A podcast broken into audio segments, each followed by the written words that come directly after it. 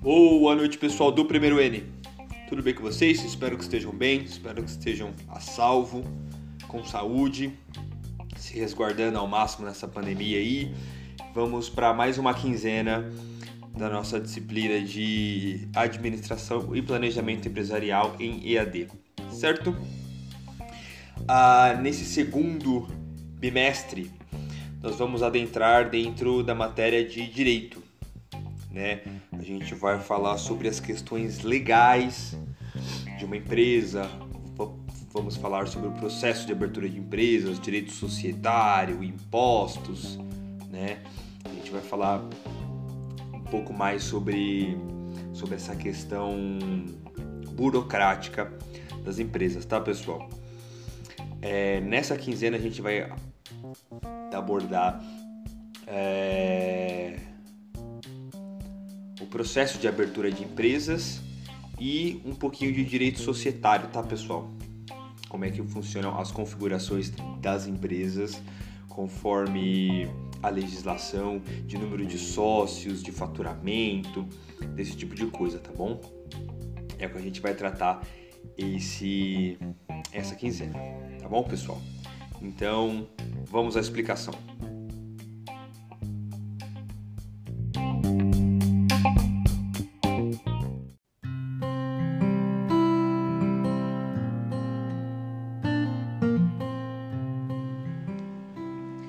Bem, pessoal, vamos lá com a nossa explicação da aula de administração e planejamento empresarial de hoje, certo? Então, no dia de hoje, a gente vai é, passar com calma em quais são cada, cada uma das sete etapas é, de abertura de uma empresa, certo? De acordo com o ordenamento jurídico brasileiro Posteriormente, a gente vai falar dos tipos de empresa. Tem alguns tipos. Ah, depois a gente vai falar sobre porte das empresas e o enquadramento tributário. Tá bom, pessoal? Então, é o processo de abertura da empresa. E depois nós vamos para as três características, né? Tipo, porte e enquadramento das empresas. Certo, pessoal? Ah, antes de tudo, a gente já vai citar que são sete etapas para se abrir uma empresa. Quando se abre uma empresa, ah, quando se abre uma empresa fora do MEI. Quando é pelo MEI, pelo microempreendedor individual, não sei se vocês já conhecem, já ouviram falar, que é aquele CNPJ que você entra lá no site www.portaldomicroempreendedor.com.br, não, .gov.br. Lá vocês conseguem abrir um CNPJ bem rapidinho, coisa de 5 ou 10 minutos, com todos os seus dados de, de, de título de eleitor, tudo mais, você consegue abrir o seu CNPJ por lá. Depois você só precisa se dirigir até a prefeitura para oficializar e ter acesso à emissão de nota fiscal, tá bom? Mas quando você acessa pela internet, você já sai do site é, portal do microempreendedor.gov.br com o número do CNPJ. Então você já está já, já é oficialmente um contribuinte. Você já contribui mensalmente em torno de 50 a 60 reais, se eu não me engano, por mês. E pode ter um faturamento anual de até 82 mil reais anual, tá bom, pessoal?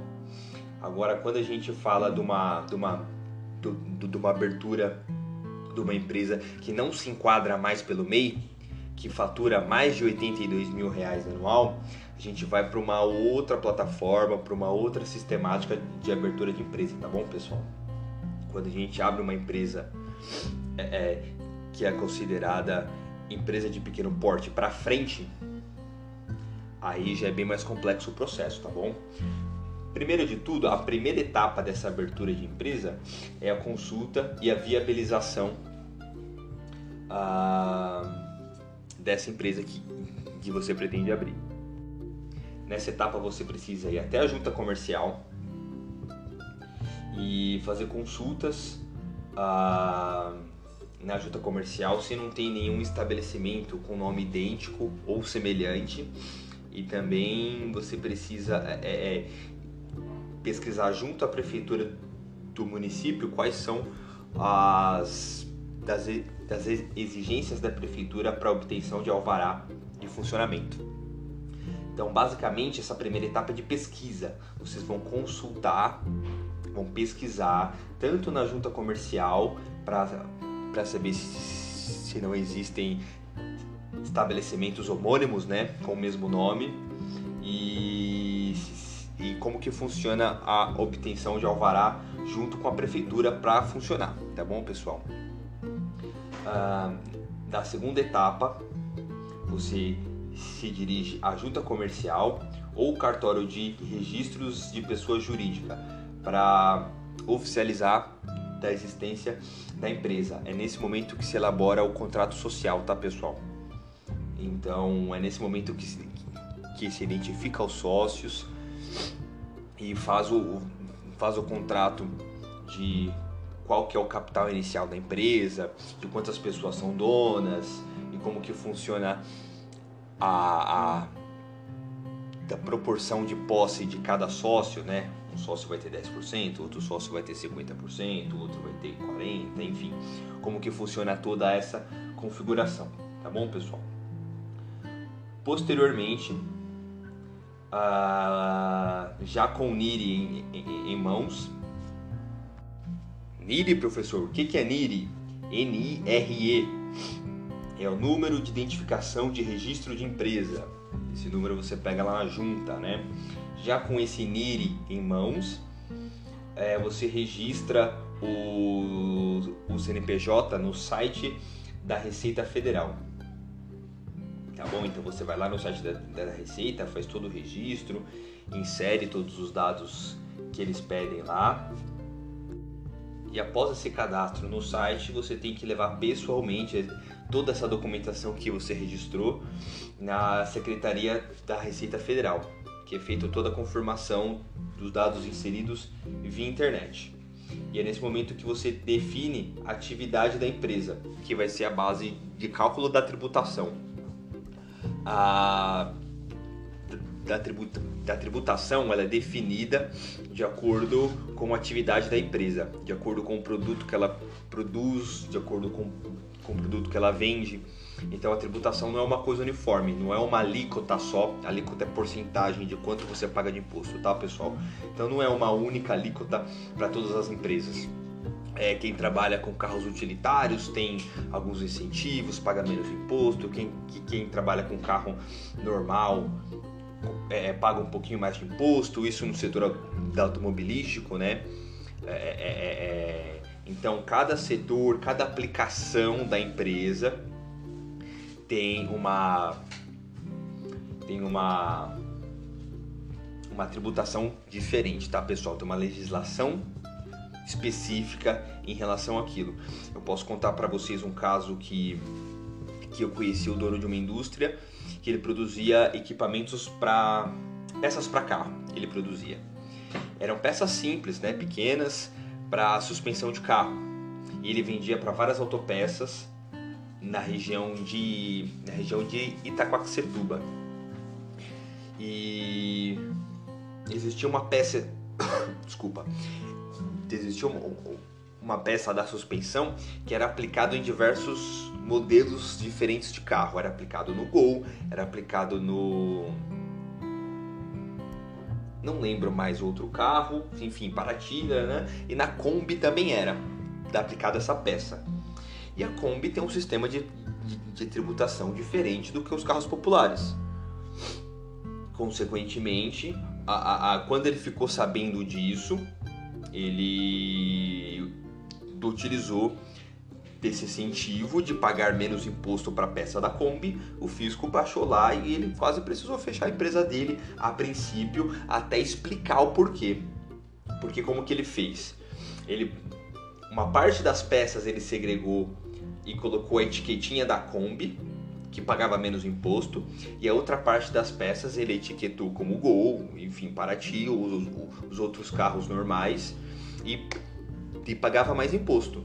E ele é, é, falou para os clientes dele também baixar o preço das peças da Kombi, porque afinal de contas você estava pagando menos imposto.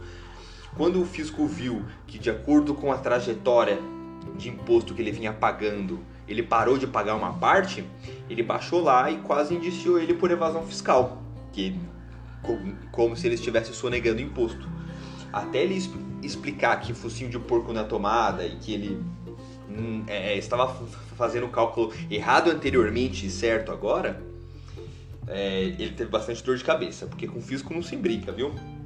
É bem complicado mesmo. Mas enfim, esse é um exemplo de como que a, da tributação é diferente de acordo com a atividade de, de cada empresa, de, de acordo com o segmento de atuação. Tá bom, pessoal? Posteriormente a você fazer todo esse registro de CNPJ no site da, da Receita e na Secretaria da Receita Federal, é, você vai obter a sua inscrição estadual e municipal. Dependendo da atividade, você pega uma ou outra, tá pessoal? É uma série de documentos exigidos ou na prefeitura ou no governo do estado, de acordo com cada legislação. Então, cada, tem, cada estado tem a sua legislação, tem a sua funcionalidade, tem as suas de exigências e município idem.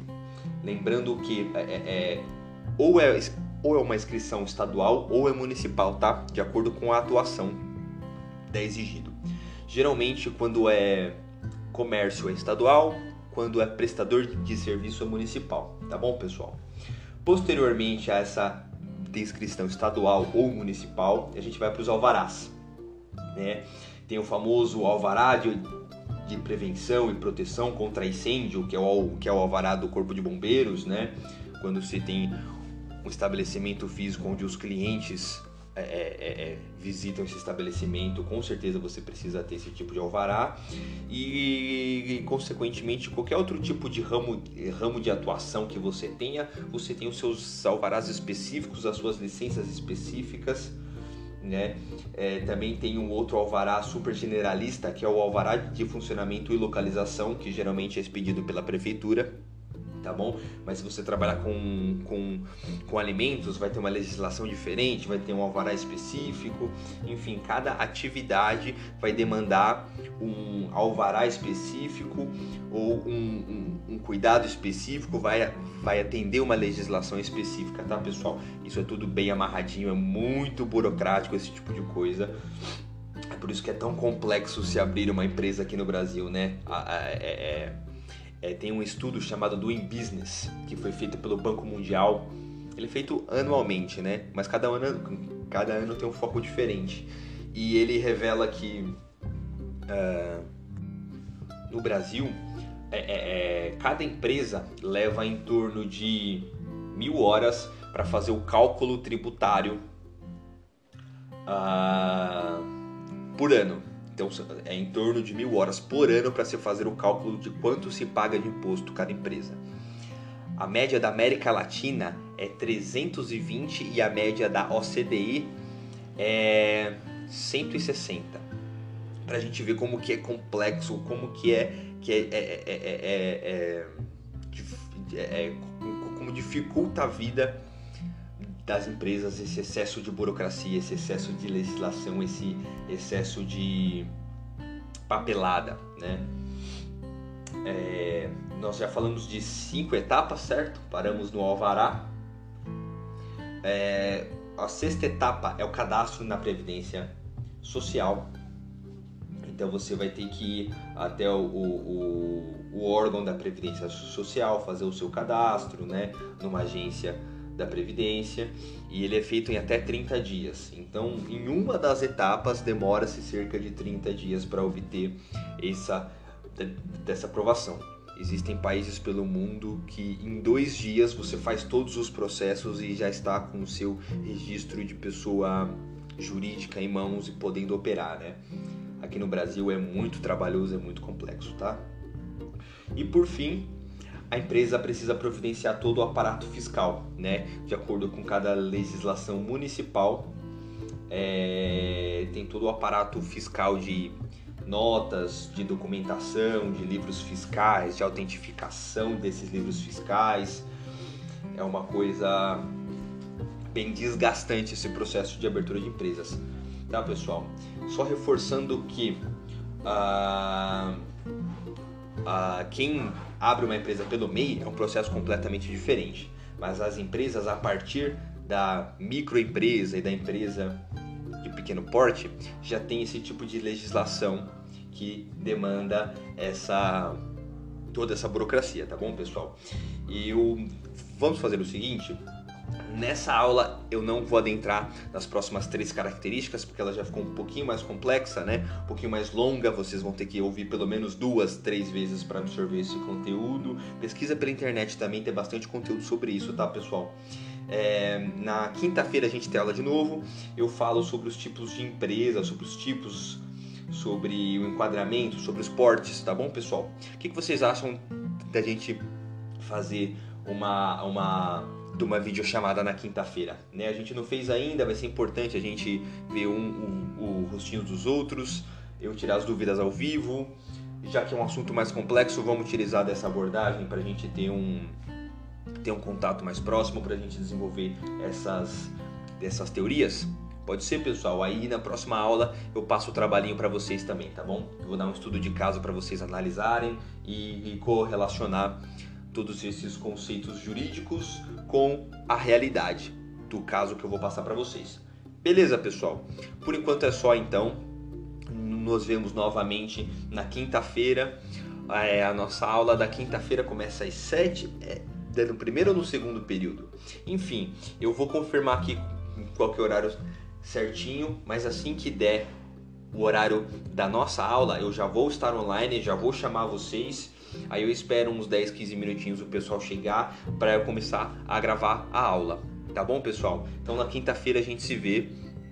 É... Para eu passar os outros conceitos dessa quinzena e passo também atividade. Tá bom, pessoal? Muito obrigado pela atenção, pela paciência. Tenham uma ótima noite, uma ótima semana. Beijão, tchau, tchau.